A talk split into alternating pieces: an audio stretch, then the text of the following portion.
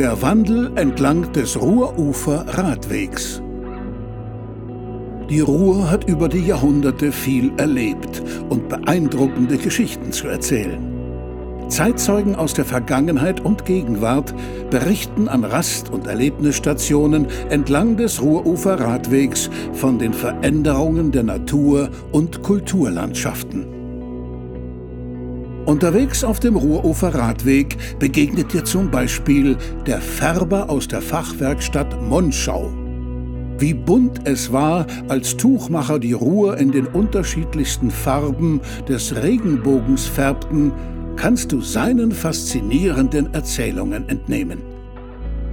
Die Gemäuer der Jülicher Zitadelle erwachen mit der Geschichte von Herzog Wilhelm wieder zum Leben.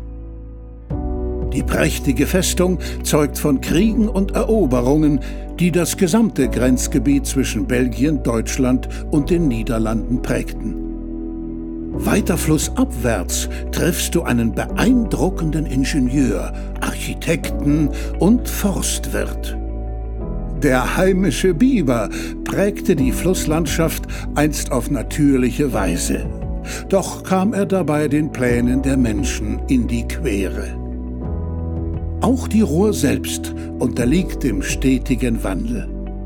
Wo der Mensch sie einst gezähmt hat und in die Schranken wies, erlangt sie heute durch ökologisches Umdenken und Renaturierung ihren natürlichen Charakter und ihre alte Form zurück.